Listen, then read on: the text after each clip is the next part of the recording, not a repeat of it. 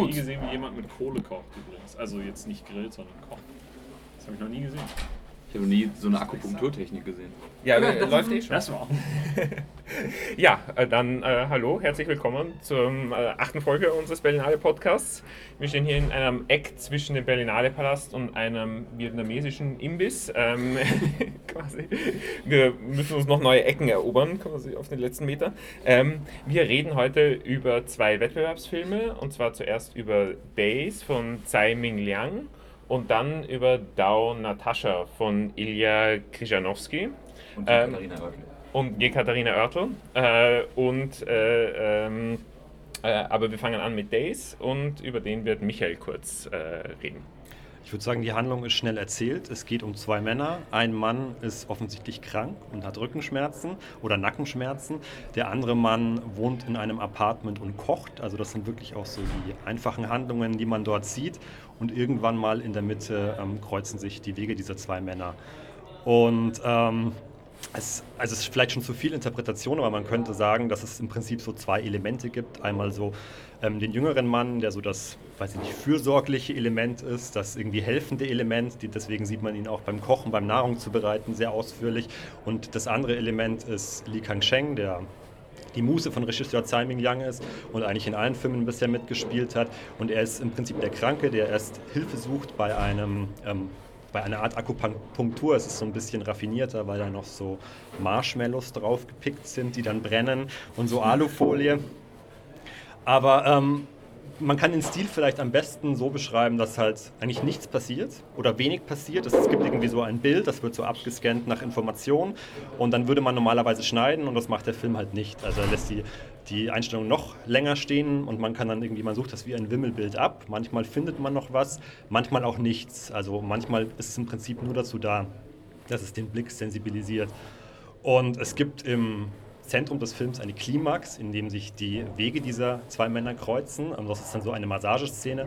Also der thailändische junge Mann ist auch Masseur, irgendwie so mit erotischem Extra, und ähm, massiert eben Li Kang-Sheng dann.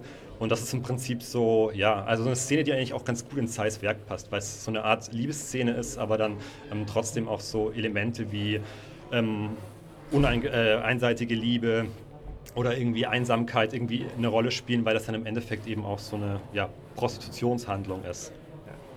Hanna, du wolltest kurz. Ja, einpacken. da scheint mir so ein bisschen den ökonomischen Aspekt und das Transaktionale des Sexes äh, doch zu äh, nicht verharmlosen, aber zu unterspielen, weil der ja kein äh, caring Character ist, sondern einer, der aus ökonomischen Zwängen heraus zum Beispiel kocht, weil er sich selbst versorgen muss. Das ist jetzt nicht jemand, der für andere da ist, sondern ähm, die Handlungen, die er verrichtet, sind die, die er, also er ist der Aktive, der halt eben Sachen macht und der andere ist der, dem Sachen ähm, dem Handlungen zugeführt werden, die er sich mit Geld erkauft. Also die, Hand, die Behandlungen, die gegen seine Rückenschmerzen sind oder die Massage, die dann halt mit einem Happy Ending versehen ist und sowas, dafür bezahlt er. Also ihm, er kann es sich leisten, dass ihm Dinge zugeführt werden und an ihm verrichtet werden, während der andere verrichten muss.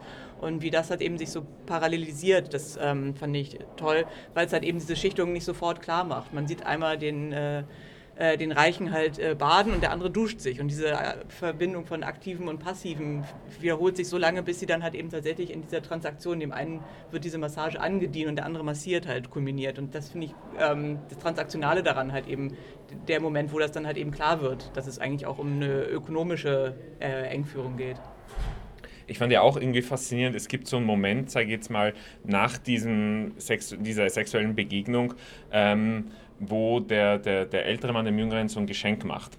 Und äh, es, es, das ist auch so eine instabile Szene, weil ich mir auch äh, ständig gefragt habe, okay, also der, der, der, der Junge quasi betrachtet dieses Geschenk und widmet sich dem gedanklich. Und ich habe mir dann gedacht, okay, ist das jetzt tatsächlich ein Moment der gelungenen Zärtlichkeit oder ist das irgendwie etwas, wo er denkt, okay, der will jetzt auch noch diese emotionalen Erlebnis und ich, ich quasi als, als quasi professioneller Mensch äh, bietet das jetzt auch. Also da, da, in dem Moment hat sich da diese, diese, diese Instabilität äh, äh quasi für mich sehr interessant äh, ähm, äh, ja, äh, verwirklicht.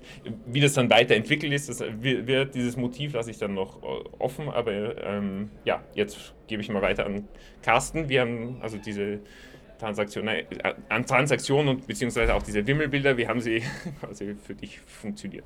Ich finde das ganz interessant, dass in dieser, also die, die Szene quasi, wo, wo sie sich treffen, wo er massiert wird mit Happy Ending, das ist ja schon so das Zentrum und ich finde es da sehr interessant, weil dann diese, diese Routine des Massierens geht dann so sehr gemächlich über. Und man, man, also ich wusste zumindest am Anfang nicht, dass es darauf hinausläuft. Ich war nicht ganz sicher. Und ich war auch nicht hundertprozentig sicher, in welchem Verhältnis die beiden nun stehen. Und so ein bisschen in der Schwebe steht das dann auch. Man hat so für so einen kurzen Moment dann das Gefühl, dass es so direkt in so eine Intimität übergeht und dann ist es, war ich mir dann doch wieder relativ sicher, okay, es ist schon Prostitution, was jetzt passiert. Und das fand ich sehr schön. Das ist nie so. Das ist Sexwork, richtig, oder? Also ich finde, das hat für mich mal so Sexwork richtig veranschaulicht, weil halt der Arbeitsaspekt daran so klar war und dass dann halt Sex damit reinkommt. Das stimmt, aber es ist trotzdem keine, also es ist keine erniedrigende Erfahrung, so trotzdem. Also es ist Gute zumindest Arbeit. nicht, zumindest nicht in diesem Moment. Und das, das finde ich schon sehr interessant. Und dann dieser, dieser Versuch dann noch von dem, äh, von dem älteren Mann ihm sozusagen, er gibt ihm noch ein Glas Wasser und dann gibt es dieses Geschenk und dann wie du das eben schon gesagt hast, da kommt noch mal kurz so, so dieser Gedanke auf, ist das jetzt denn tatsächliche Zärtlichkeit? Und er geht ihm dann auch hinterher tatsächlich. Und dann sitzen, sieht man sie beim Essen sitzen und auch da weiß man halt überhaupt nicht, was passiert da nun. Und es ist so eine falsche Vertrautheit, die dann irgendwie so aus dieser Einsamkeit, die man am Anfang hat, was Michael schon erwähnt hat, dann so erwächst.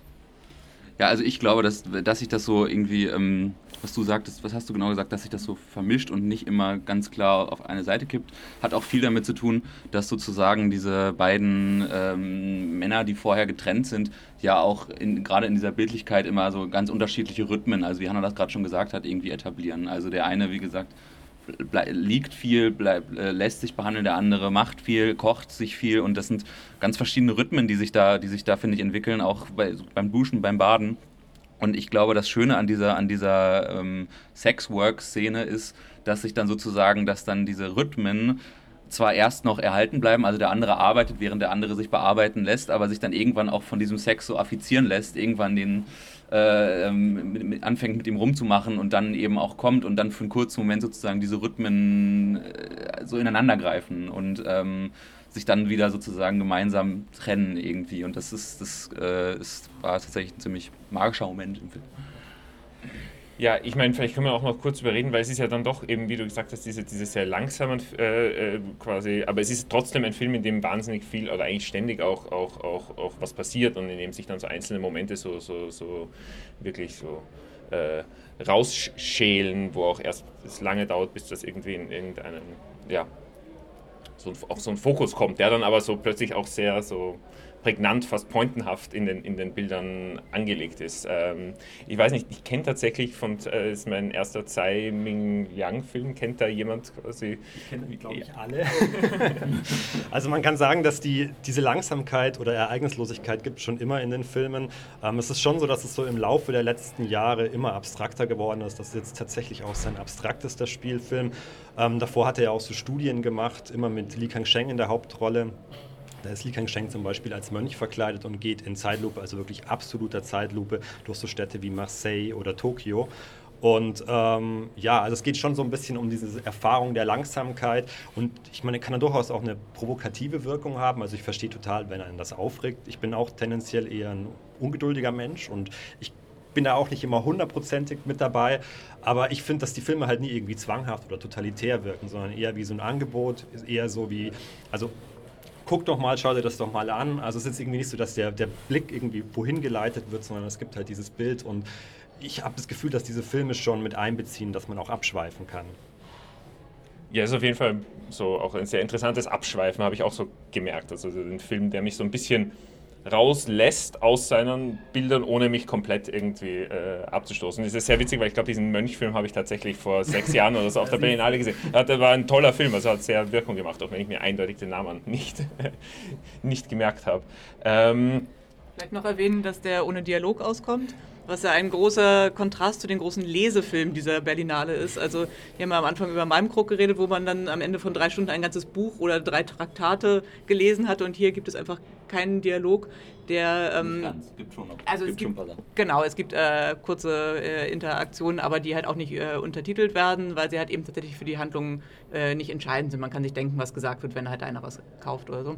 Und äh, das macht eben auch, finde ich, diese Erleichterung so aus, so diese, dieses Angebot, äh, einfach zu gucken und nicht hören zu müssen, nicht lesen zu müssen und sowas. Ich finde, das ist tatsächlich im Kontrast hier ähm, toll. Das, das wirkt wahnsinnig.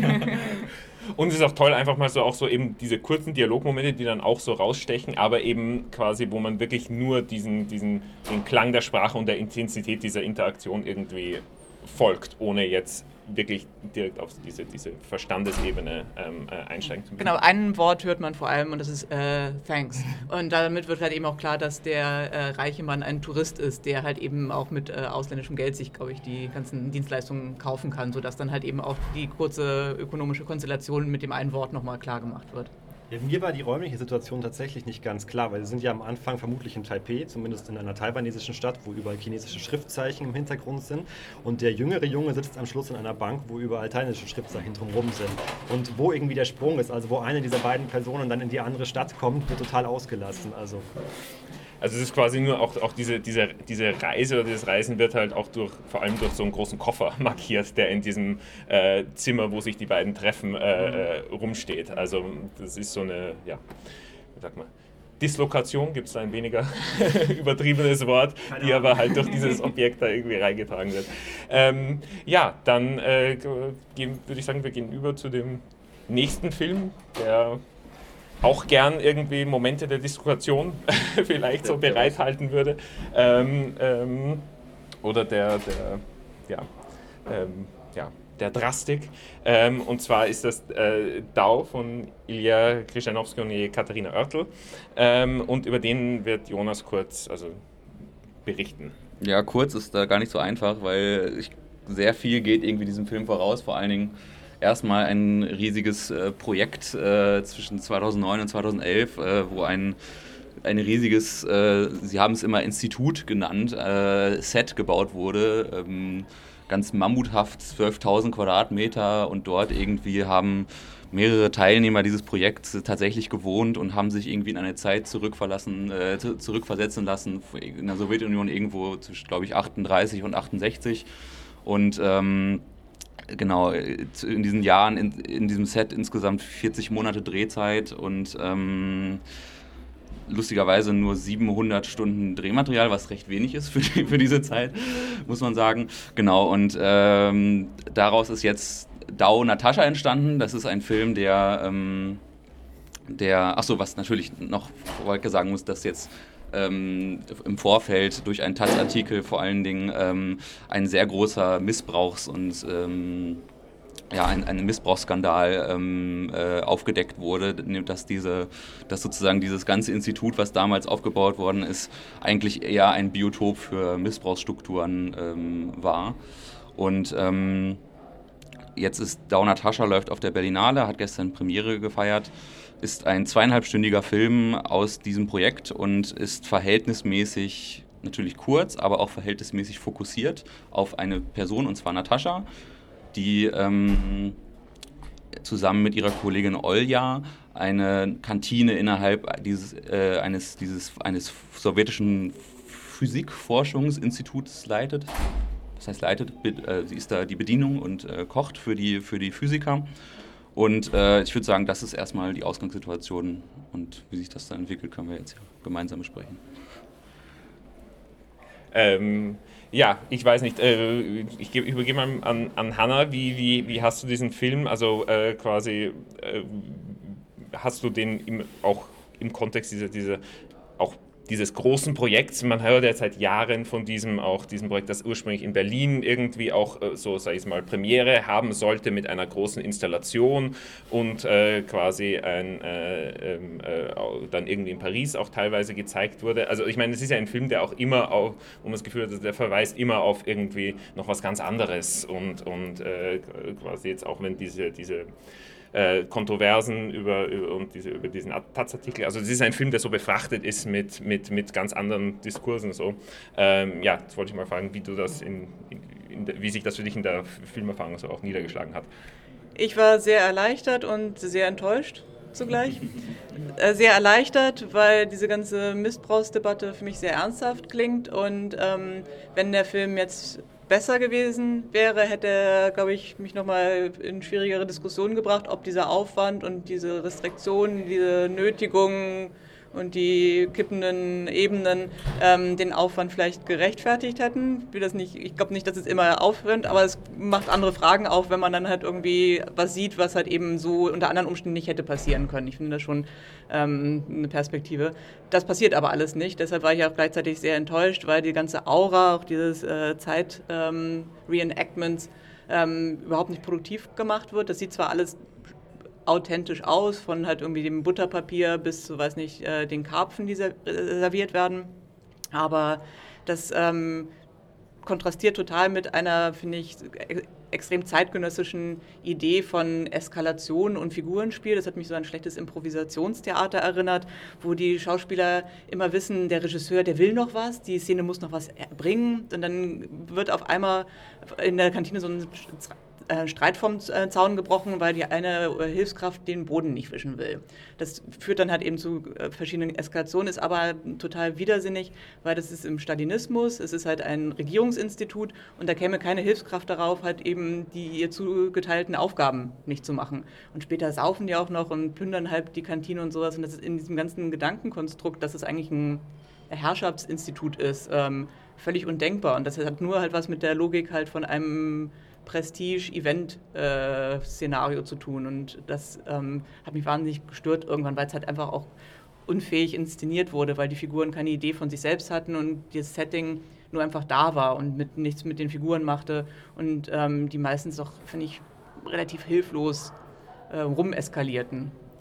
Ja, also mir ging es tatsächlich jetzt auch auf so einer ganz simplen dramaturgischen Ebene genauso, das Gefühl habe, okay, die Figuren werden in dieses Set geworfen und es war mal, ja, macht mal und wir schauen, was passiert. Und das Problem ist, das kann funktionieren, wenn irgendwie die Ausgangssituation oder das Setting oder die, die Konstellation, in die sie geworfen werden, irgendwie eine interessante Spezifik haben. Aber das hat, das hat der Film irgendwie, irgendwie so nicht. Und äh, jetzt auch, also ich finde ja auch dieses, also wenn ich schon dieses Projekt höre, ist das so, also das ist auch keine, jetzt für mich interessante Idee, so irgendwie diese, diese Sowjetstadt wieder aufbauen zu lassen. Also das, ich meine, das ist jetzt immer so ein bisschen der, der, sage ich jetzt mal, Vorwurf oder halt so quasi, der, der, das, dass man das Gefühl hat, okay, geht es hier tatsächlich um, äh, dass man auf einer ästhetischen Ebene irgendetwas machen will und das ist halt der Weg dahin oder ist eigentlich der Weg der eigentliche Reiz, dass man sich da irgendwie so dieses monumentale Ding irgendwie aufbaut und natürlich auch jetzt diese ganzen Aktionen, die zur Premiere geplant waren, das ist ja auch irgendwie, wo man das Gefühl hat, das ist einfach nur so ein,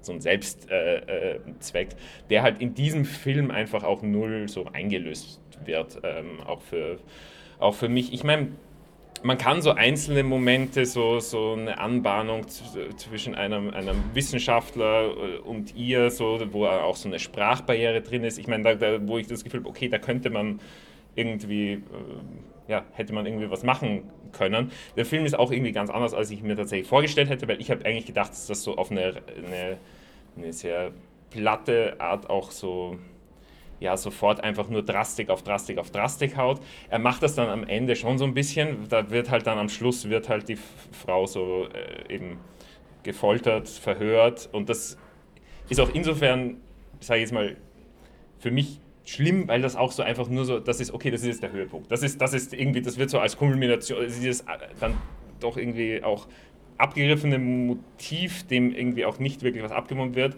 Und es wird noch auch so als Kulminationspunkt am Ende gesetzt. Nicht etwas, womit man sich vielleicht nachher noch irgendwie auseinandersetzt, sondern das ist dann halt irgendwie der dramatische Schluss, auf das das irgendwie alles hinausläuft. Ähm, ja, das hat mich dann irgendwie, ähm, ja, kalt gelassen. Also das ist halt jetzt auch nicht, sie sind auch nicht irgendwie die große Katastrophe, an der man irgendwie äh, gewisse Dinge auch so exemplarisch festmachen kann, habe ich das Gefühl. Ja. Also ich, ich glaube, eine der traurigen Pointen dieses ganzen Projektes ist es irgendwie, dass es einem Film irgendwie mehr Aufmerksamkeit gibt, die, er- er sich, die er sich selber gar nicht erarbeiten könnte, glaube ich, allein durch seine, durch seine filmische Bewegung. Das ist alles, das, also man, man kann sich am Film selber ohne ganz, ohne mal, wenn man es schaffen würde, diese, Produkt, diese Produktionsgeschichte vor, äh, außen vor zu lassen, könnte man sich nicht mal großartig drüber aufregen, weil es wirklich nicht mal besonders skandalös ist oder da Grenzen überschritten werden, die schon mal nicht schon mal überschritten worden sind oder irgendwie sowas. Also das ist, ähm, das hat mich dann auch einfach, ja, ich glaube, einfach kalt gelassen und ähm, nicht mal in, in, keine, in keine Richtung affiziert, sag ich mal.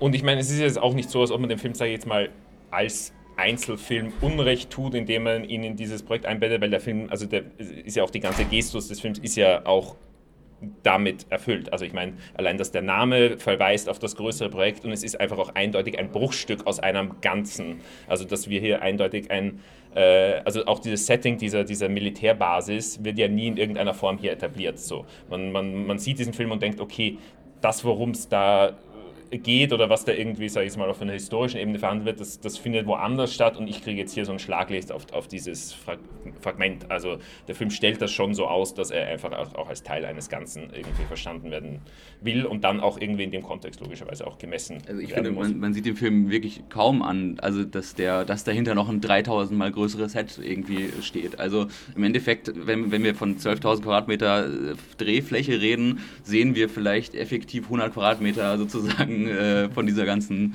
Sache. Und wär, gäbe es, also wäre das, hätte das alles nicht so eine Aufruhr gemacht, dann würde man das diesem Film, glaube ich, überhaupt nicht ansehen. Das ist da. Ja, ansehen tut man es ihm tatsächlich nicht, aber ich habe jetzt eher so, so auf einer rein so auch so erzählerischen Ebene diese, dieses Element dieser, dieser, dieser Basis und dieser, dieses, dieser Forschung, die da stattfindet. Ähm, ja, aber es ist jetzt nicht ein, äh, wie sagt man, eine, eine, eine offene Frage, der ich jetzt irgendwie in anderen Filmen unbedingt nachgehen muss. Ähm, ja, das, äh, es gibt auch offene Fragen, die sehr unproduktiv sind. Ähm, deswegen äh, beenden wir das jetzt mal hier und hoffentlich reden wir morgen nochmal. Dann bis dann. Danke, ciao.